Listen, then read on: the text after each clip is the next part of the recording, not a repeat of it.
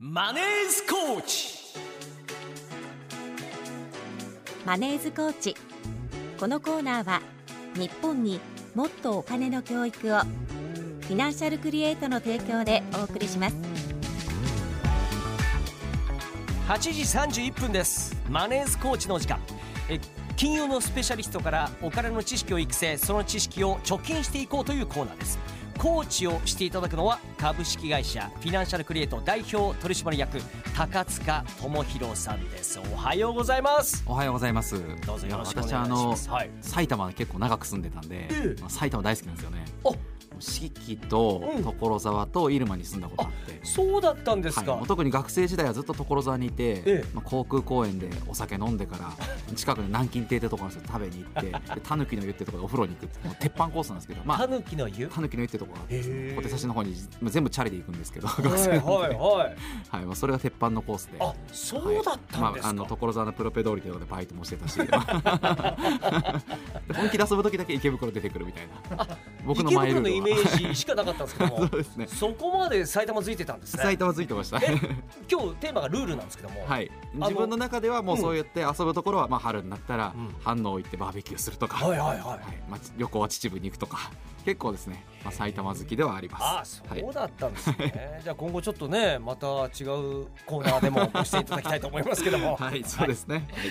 さて今日はですね、まあ、あのはい。先週は投資信託について教えていただきましたが、はい。どんな話題になりますか？はい。はい、でちょうどその投資信託のはい。勉強会やったんですね、あそうでしたよね。でやったんですけどやっぱり投資信託に興味持ってる方すごく多くて、うん。まあ、来年新 NISA が始まるので、はい。投資信託を知ってみたいって方とか、で、まあ、預金のままになってて、うん。まあ、投資踏み出してなかったけど、うん。やっぱりこう新 NISA きっかけに何か始めなきゃ。でも怖いから勉強してみたい。こういう機会があったんで来てみました、はい。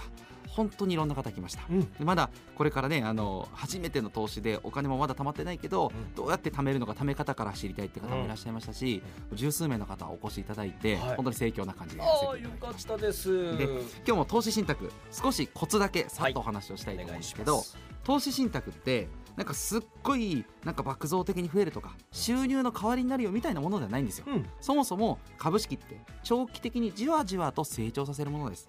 今本当に物価あのさっきキットカットの話もありましたけども、はい。物価上昇していくんですね。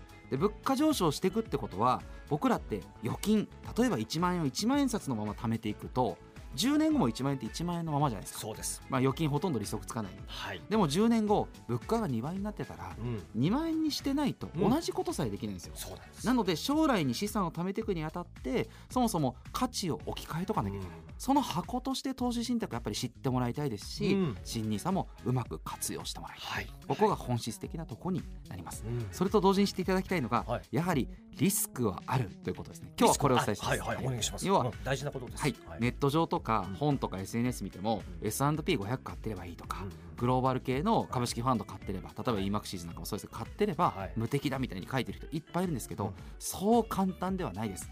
やっぱり10年20年かけて、うん。じわじわ経済が成長していくので、うん。世界の経済規模が大きくなってくるお金の量も増えていく。だからインフレも起きるんですけど、はい。同じく株価も伸びていくっていうのが普通のことなんですね、うん。ただこれは長期的な話であって、はい。短期的には誰にも分かんないわけですよ。来年もしかしたら株価が半減するかもしれないしそういうリスクは負うんです。だから絶対安全な資産だみたいに思っては入れないでいただきたいんですね、時間をかけて成長させたいお金を入れていく、はい。そのために投資信託を勉強していく。その順番になりますのでそこを間違えなければ失敗はしづらくなってくると思います。まあコロナ禍だってね誰も予想してなかったですよね。予想しなかったですよね。私、うん。あの年末あれ年始からコロナがいきなり起きて最初水際作戦なんて言ってましたけどね、はい。あの時あの三重の方にちょっと祖母の家があるんで行ってて、うんうん。向こうはあの青キーズピザっていうねあんまりちょっとマニアックなんですけど辛いピザが美味しい店があるんですよ。はい。で青キーズピザ毎日のように食べて、ううんわうまいなこんなうまいもの食べれるの幸せだなと思いながら、うん缶チューハイ飲んでたんですけど、はい。そしたらコロナが来たと、うんで私あのやっぱり資産運のアドバイスの会社やってるので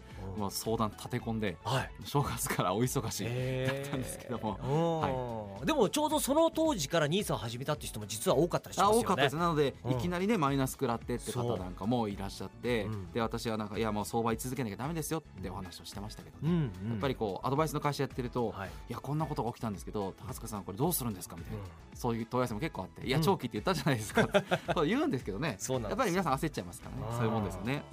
はい、というわけで番組ではお金に関する素朴な疑問リスナーの皆さんから募集しています。住宅ローンや子どもたちの学費さらには老後の資金など皆さんのお金の悩み事を高塚さんが解決してくれます、はいお待ちしてます。そしてあぜひねメッセージフォームから送っていただきたいんですが、い。セミナーでもこういった相談に乗っていただける。今週も日曜日に勉強会やります、はい。11月26日、えー、四季の丸井ですね。はい。四季駅から直結ですかね。丸井の6階です。丸井ファミリー四季店6階でウェルコーチ弊社のお店ございます。そこで私直接お伺いしてやる勉強会またやります。あ26日日曜日の11時から12時半、うん。14時から15時半の2回で、まあ、前回も延長して結局2時間半とか喋ってたんですけど 皆さんの質問もか回答しますし、はいはい。本当に投資信託も新 NISA もうん。どう活用していいのか本質的なところから初心者の方でも分かるようにご相談乗りますので、はい。ぜひお越しいただければと思います。11月26日日日。曜そうですね。今週です、はい、弊社フィナンシャルクリエイトで調べていただければお申し込みできますので、はい。詳しくはフィナンシャルクリエイトで検索お願いします。はい。来週末となることになっます、というわけで、えー高塚さんありがとうございました、はい、お願いします。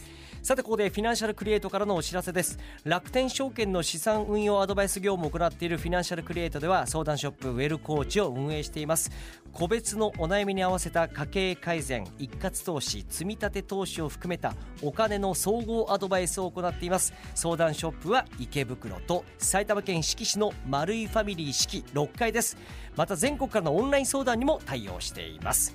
詳しくはフィナンシャルクリエイトのホームページをご確認ください。以上マネーズコーチでした。